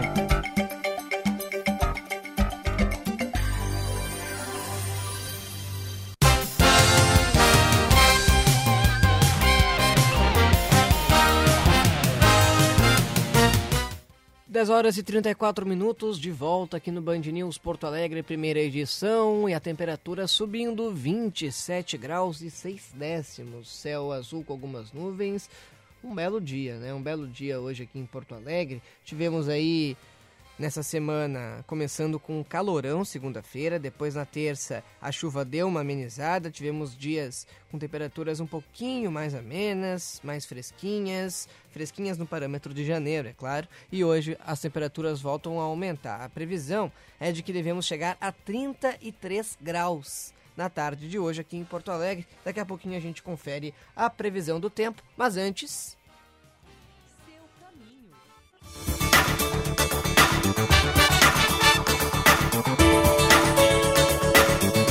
Atualizações do trânsito. Chegando com ela, Manuela Fantinel. Diga lá, Manu. Chove pela Freeway em Santo Antônio da Patrulha. No sentido ao litoral, o trânsito flui bem tranquilo. Quem vem a Porto Alegre encontra obras e um pouco de retenção entre Santo Antônio da Patrulha e Glorinha. Chegadas e saídas da capital fluindo bem, seguem as obras pela Avenida Ipiranga, na altura da Vicente da Fontoura. O trânsito está em meia pista durante toda a manhã, o que gera retenção no trânsito. Tem destaque também para lentidão pela Avenida Sertório, na altura dos Correios para quem vai em direção a Farrapos. Avenida Assis Brasil flui melhor. Uma nova hamburgueria abriu na sua cidade, o endereço na sua casa. Conheça a linha Vegan Caldo Bom, uma linha vegana com proteínas 100% naturais. Acesse caldobom.com.br. Bom é comer bem. Guilherme. Muito bem, a chuva está chegando já, já está se aproximando. Aqui, por enquanto, nenhum sinal de chuva. Daqui a pouco aparece aquela nuvem carregada aí para fechar o clima e a chuva deve aparecer aqui em Porto Alegre. Para você que está indo para o litoral, então, vai pegar chuva. Vamos ver como é que vai estar tá a previsão do tempo para esse final de semana. Band News. Tempo. E depois de uma semana cheia de instabilidade, a previsão é que a chuva retorne em algumas regiões do nosso estado nesta sexta-feira. Aqui em Porto Alegre, região metropolitana, não há previsão de chuva e a temperatura máxima pode chegar aos 33 graus hoje à tarde na capital. No final de semana, haverá pancadas de chuva na fronteira oeste. Em Uruguaiana, mesmo com a chuva, a sensação de abafamento continua alta e as temperaturas podem chegar aos 29 graus no sábado e no domingo. Domingo.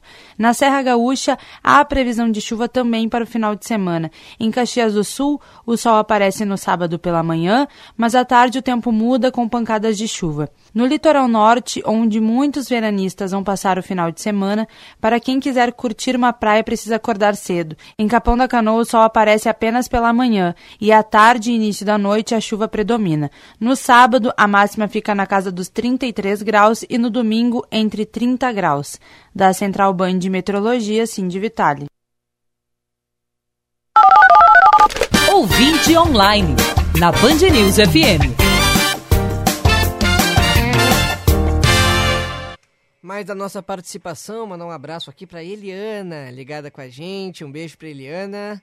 Um beijo também para Betina, as duas sintonizadas na Band News FM. Um abraço para a nossa ouvinte Bianca Volpato. Mandar um abraço para o Vander Góes, aqui de Porto Alegre. E um relato de ouvinte aqui, dizendo que há 30 dias o irmão dele chegou com a família e quatro dias depois uh, se manifestou de Covid, fez os exames e deu positivo. Foi isolado e todos nós, três adultos e duas crianças, incluindo a mãe de 81 anos, não fomos contaminados. Tomamos três dias seguidos ivermectina, vitamina C com zinco e aumentamos a dose de vitamina D. A gente estava falando sobre o kit Covid, de novo, né? Deixar bem claro, pode ser que funcione. A gente não pode só tratar como se funcionasse 100%, como se fosse a cura. Tem casos que dão certo e tem casos que não dão certo. Se não tivesse casos que funcionassem, não teria médico receitando.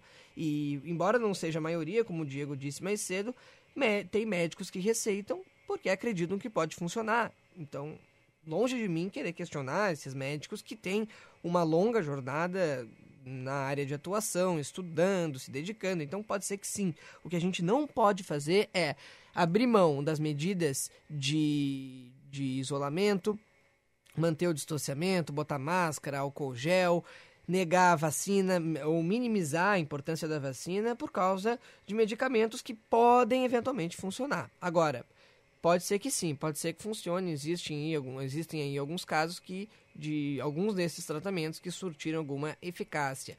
Mandar um abraço para o nosso ouvinte e também pode ser que às vezes a gente entra em contato com uma pessoa, já aconteceu comigo, a pessoa fez. Uh, deu positivo para Covid-19, eu fui fazer o teste e comigo deu negativo. Então também pode acontecer, né? dependente de tomar medicamentos ou não, né? Os, os, chamados tratamentos precoces. Enfim, é um assunto que ainda tem que ser comentado, estudado, debatido, não é algo de agora. O que se sabe é que não tem eficácia 100%. Não podemos tratar como uma cura porque não existe cura para a Covid. Nesse momento, as vacinas, nem as vacinas, têm 100%, né? Existe aquela eficácia, mas as vacinas são as mais próximas de minimizar os efeitos e as mortes por Covid-19. Então, a gente tem que salientar a importância. Não precisa tomar se não quiser, mas não minimize a importância da vacina. Mandar um abraço aqui para o nosso ouvinte, o Antônio, também sempre mandando mensagens, falando também sobre o kit Covid. Se não tem comprovação, se não tem consenso, se não tem estudos confirmando as hipóteses para bem ou para mal,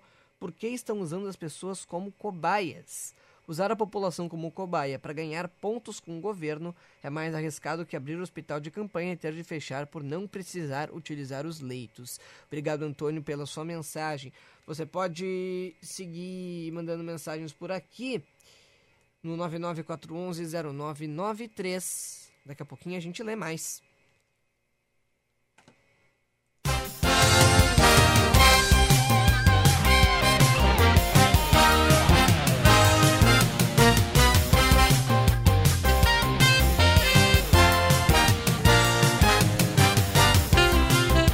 Gente vai agora para Salvador falar sobre o Enem, cobertura do Enem, o adiamento em Manaus, todo o debate sobre outras cidades, né? Há uma pressão da comunidade acadêmica, de parte da comunidade acadêmica, para adiar o Enem em todo o Brasil. O Gabriel, o Arthur Queiroz, que nos traz os detalhes. Estão mantidas as provas impressas do Enem neste domingo e no próximo, dia 24, segundo o Tribunal Regional Federal da Terceira Região. Na decisão, o TRF destacou as normas sanitárias previstas para os dias de avaliação, como uso obrigatório de máscara e a ocupação de 50% em cada sala. Nesta quinta-feira, pela terceira vez, a Secretaria de Educação da Bahia pediu o adiamento das provas presenciais no estado.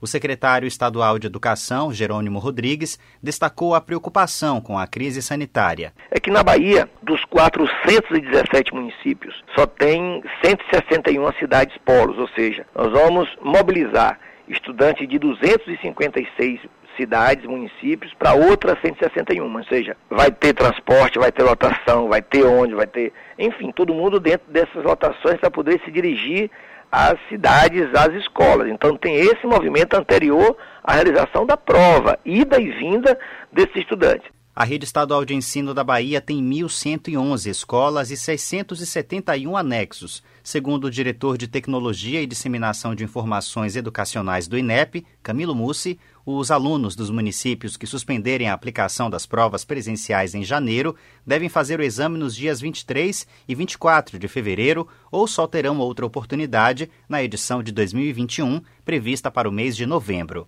Não tem sentido fazer qualquer Enem após o dia 23 de fevereiro, porque a nota não será utilizada este ano. Uma decisão da Justiça Federal suspendeu a realização do Enem no Amazonas até o fim da situação de calamidade pública decretada pelo governo do estado. O Enem presencial tem mais de 5 milhões e 700 mil inscritos.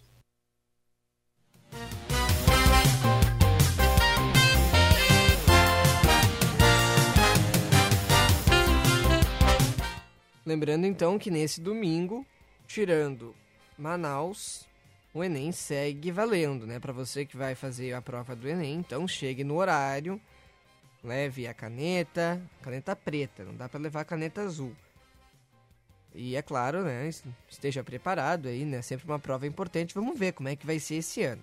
Como é que vai ser? Se manter o distanciamento, os alunos não ficam em contato entre eles, pode ser que dê certo. Acho que não, na minha opinião, não há assim um grande, uma grande necessidade de adiar novamente a prova, até porque a gente está falando aí sobre vários alunos que dependem disso, né? Vários alunos. E a gente sabe também que muitos não conseguiram se preparar, que já não possuem condições de estudar e que nesse ano foram ainda mais prejudicados. Então também tem esse lado.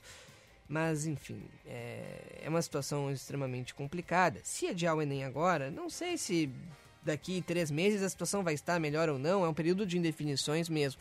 Então, o governo federal quer manter, inclusive, a Procuradoria-Geral da República quer manter no, no estado do Amazonas, em Manaus, com toda a situação que a gente está vivendo por lá, eles querem manter o Enem. Recorreu da decisão da Justiça, mas a Justiça não deve aceitar esse pedido da Procuradoria-Geral da República. Portanto, o Enem está mantido para todo o Brasil, com exceção do estado do Amazonas.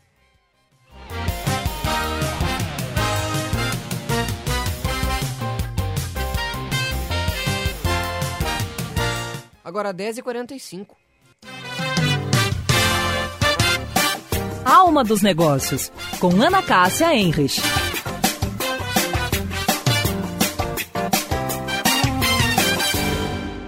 Olá, pessoal. Uma pesquisa do Euromonitor sobre hábitos higiênicos mostra que o brasileiro é o povo mais cheiroso do mundo. Algumas curiosidades desse estudo. Na Inglaterra, 80% das mulheres inglesas não tomam banho todos os dias e 30% delas passam três dias sem tomar banho. Os mexicanos têm os cabelos mais sedosos, lavam toda vez que vão para o chuveiro. E aqui no Brasil, tomamos 12 banhos por semana. E a maior parte dos países gira em torno de um banho por dia. E você aí que está me ouvindo? toma quantos banhos por dia? Bom final de semana a todos e até segunda-feira. Você está ouvindo Band News Porto Alegre, primeira edição.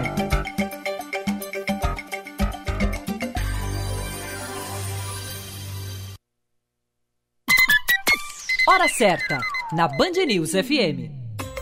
Oferecimento Fê Comércio RS. Com você a gente faz a economia girar. 10 e 47. Verão bem protegido Unimed. A Unimed Porto Alegre conta com uma estrutura em Xangri-Lá, na Saba Campestre, dedicada ao atendimento médico para pacientes com síndrome respiratória com suspeita de Covid-19. Oferecemos exame de detecção do novo coronavírus, o RT-PCR. A unidade atende clientes Unimed e particulares. Acesse unimedpoa.com.br barra Projeto Verão e saiba mais. Unimed Porto Alegre. Cuidar de você, esse é o plano. Unidos venceremos o vírus. Entidades, governos, comércio e toda a sociedade. E você, está fazendo a sua parte. O comércio da sua cidade precisa de você. Evite aglomerações, use máscara e vamos juntos evitar que os estabelecimentos comerciais sofram restrições no funcionamento. Uma campanha da FEComércio RS e sindicatos empresariais filiados. Com você, a gente faz a economia girar. Saiba mais em fecomércio-rs.org.br. Verão é sol, piscina e mar. Curtir essa vibe diferente. Aproveitar cada minuto, mas sempre consciente. Água é alegria e diversão. Água também é saúde e proteção. Cuide da água que ela cuida de você. Verão Consciente Corsã. Evoluir nos define. Governo do Rio Grande do Sul. Novas façanhas. Você está ouvindo Band News Porto Alegre, primeira edição.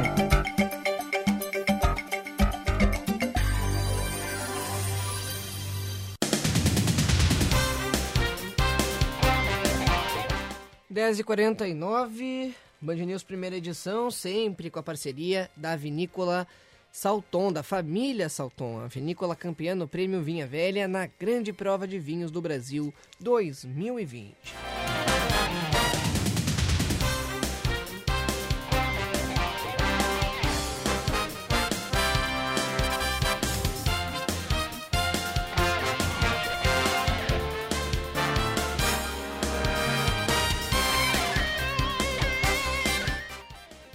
Depois de quase seis meses, o Sindicato dos Metroviários Gaúcho conseguiu, na Justiça, que todos os funcionários da Transurb filiados ao Sindimetrô sejam testados para a Covid-19. São cerca de 850 trabalhadores que devem receber da Transurb testes RT-PCR a cada 21 dias, mesmo assintomáticos. A decisão da juíza da primeira vara do trabalho de São Leopoldo, Daniela Elza Pastório, ainda estabelece multa de R$ mil reais por dia em caso de descumprimento. O presidente do Sindimetrô, Luiz Henrique, Chagas, Luiz Henrique Chagas, celebra a decisão já que os trens urbanos que ligam Porto Alegre a Novo Hamburgo recebem em média 80 mil passageiros por dia. Chagas lembra que o pedido judicial foi feito ainda no mês de julho do ano passado. Faz seis meses nós fizemos esse pedido judicialmente, né? A gente recebe com muita alegria, porque a pandemia está aumentando. Uh, nós estamos acompanhando diariamente aí uh, os episódios da vacina, né? ou seja, não, não teremos vacina tão cedo, vai demorar muito para termos vacina, né? Uh, o Cine Metrô, o, a Transurb é um vetor de transição, quer dizer, tra transporta hoje mesmo com a, a, demanda reprimida 80 mil pessoas por dia de Novo Hamburgo a Porto Alegre, ou seja, é um vetor de transição real. Quer dizer, então para nós é uma notícia muito importante, a gente fica muito feliz. E a gente espera que a empresa cumpra, né, que não recorra, simplesmente cumpra a decisão judicial. Para Chagas, a responsabilidade de disponibilizar testes para os funcionários da Transurb é do poder público. O presidente do Sindimetrô ainda alega que a resolução se dá em meio a um cenário de aumento nas contaminações entre os metroviários. A não divulga os dados, mas o que eu posso dizer com certeza que a contaminação no último, nos últimos 30 dias aumentou muito, inclusive tínhamos os trabalhadores metroviários que foram parar em UTIs, é, aumentou bastante. Mas a Transurb não, não nos fornece esses dados, infelizmente.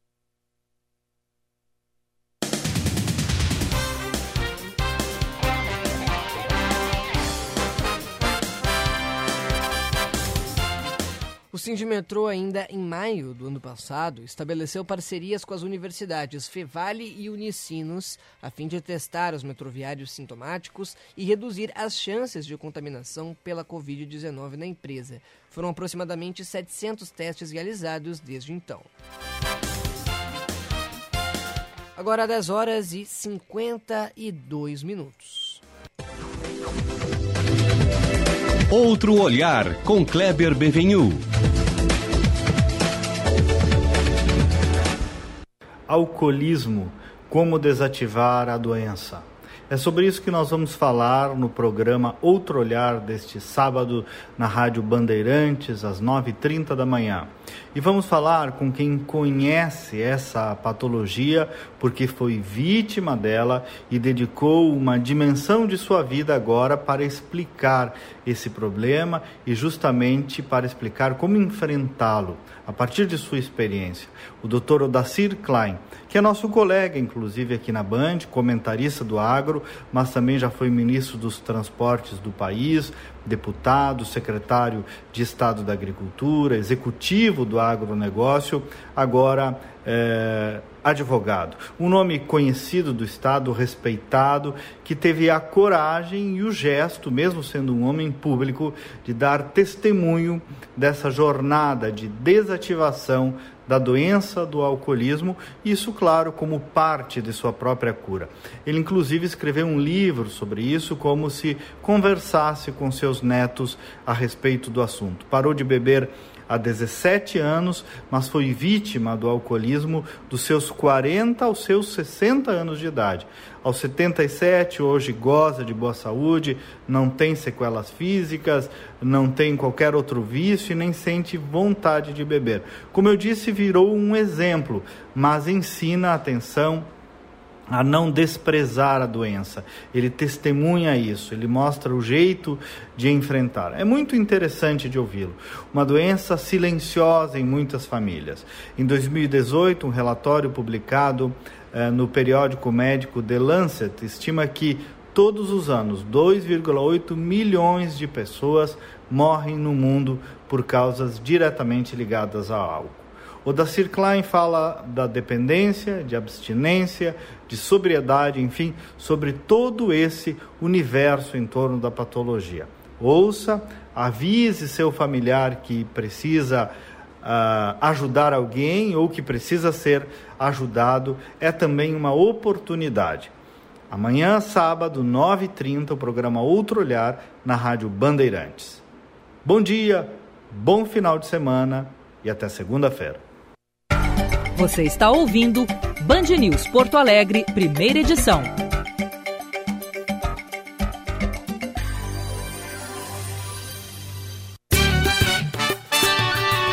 Band News FM, temperatura. Oferecimento Cindy Lojas Porto Alegre, junto com o Varejo, sempre. E Letel, há 27 anos, inovando em tecnologia e comunicações. Temperatura em Porto Alegre segue subindo, nesse momento 28 graus e 3 décimos. Você é lojista e ainda não vende online? Então preste atenção nessa oportunidade. Agora todo associado Cindy Lojas Porto Alegre poderá contratar o uso do aplicativo BIP o melhor aplicativo de vendas para o seu negócio com desconto exclusivo. No BIP, você tem cadastro ilimitado de produtos, opção de agendamento de delivery, personalização com a sua marca e muito mais. Interessou? Acesse sindilojaspoa.com.br e aproveite. Cindy Lojas Porto Alegre, junto com o varejo sempre. A internet das coisas chegou, trazendo um tsunami de dados com ela. As empresas precisam adaptar seus projetos de rede tradicionais, pois a IoT exigirá novos níveis de inteligência de redes, de automação e de segurança. Conheça mais sobre este universo e como adaptar seus projetos a esta nova realidade com soluções da Alcatel Lucent Enterprise em letel.com.br. Já conhece o Bistec Supermercados? Uma das maiores marcas do setor supermercadista em Santa Catarina, agora está presente aqui em Porto Alegre. Uma loja compacta, em uma estrutura super moderna, com um conceito de mercado de bairro e estacionamento coberto. Venha conferir nossa casa de carnes, com frigorífico próprio e cortes premium. Esperamos por você. Bistec Supermercados Porto Alegre, Avenida do Forte, 1396, Vila Ipiranga. Hora certa, na Band News FM. Oferecimento Savaralto Toyota, para quem prefere o melhor. 10 e 57. Os espumantes da Serra Gaúcha, reconhecidos e premiados em todo o mundo, caíram no gosto do brasileiro. E a família Salton é a maior produtora de espumantes no país, liderando a categoria em todos os estados esse reconhecimento é fruto do trabalho desenvolvido e da tradição preservada ao longo de 110 anos. Família Salton. Aprecie com moderação. Muitos cansaram do vírus e das restrições. A Rede de Saúde Divina Providência alerta que a Covid segue fazendo as pessoas doentes. Orientações: distância de um metro e meio. Use a máscara cobrindo nariz e boca Higienize as mãos com água e sabão ou álcool gel. Evite levar as mãos aos olhos, nariz e boca. Ao tossir e espirrar, cubra a boca com um antebraço. Se puder, fique em casa. Unidos venceremos o vírus. Entidades, governos, comércio e toda a sociedade. E você, está fazendo a sua parte. O comércio da sua cidade precisa de você. Evite aglomerações, use máscara e vamos juntos evitar que os estabelecimentos comerciais sofram restrições no funcionamento. Uma campanha da FEComércio RS e sindicatos empresariais filiados. Com você, a gente faz a economia girar. Saiba mais em fecomércio-rs.org.br. Dicas de verão Corsan. Beber água é importante o ano inteiro. No verão, então, é indispensável. Isso porque, devido ao calor típico da estação, o corpo perde muita água, o que pode prejudicar o funcionamento correto do organismo e resultar em desidratação. Por isso, beba pelo menos 2 litros de água, água de coco, suco natural ou chás gelados por dia. Além disso, algumas frutas, verduras e legumes, como o alface, o chuchu, o tomate, o melão, o abacaxi, a cenoura e a banana, possuem grande quantidade de água, podendo ser incluídos na alimentação do dia a dia. Oferecimento Verão Consciente Corsã. Evoluir nos define. Governo do Rio Grande do Sul. Novas façanhas. Para você e sua família ficarem tranquilos, a Unimed Porto Alegre intensifica a presença no litoral é o verão bem protegido Unimed. Confira a lista completa de médicos e serviços disponíveis em unimedpoa.com.br. Ah, e para aproveitar bem o verão, não esqueça, use sempre protetor solar, máscara, álcool em gel e evite aglomerações. Unimed Porto Alegre. Cuidar de você, esse é o plano. Estudar direito é na FMP a única faculdade privada de direito no sul do Brasil a ter cinco estrelas no ranking do Estadão. FMP Direito para a Vida. Vestibular com inscrições abertas no site fmp.edu.br.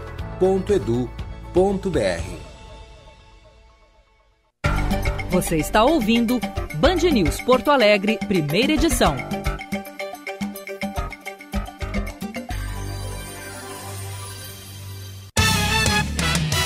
Você estava ouvindo, porque não há tempo para mais nada, 11 horas em ponto. Daqui a pouquinho tem Band News Station com Carla Becato e Eduardo Barão. Agradeço a sua companhia e eu sigo por aqui nos noticiários locais até o meio-dia. Para você que vai ficando por aqui, um ótimo final de semana e até segunda-feira. Você ouviu Band News Porto Alegre, primeira edição.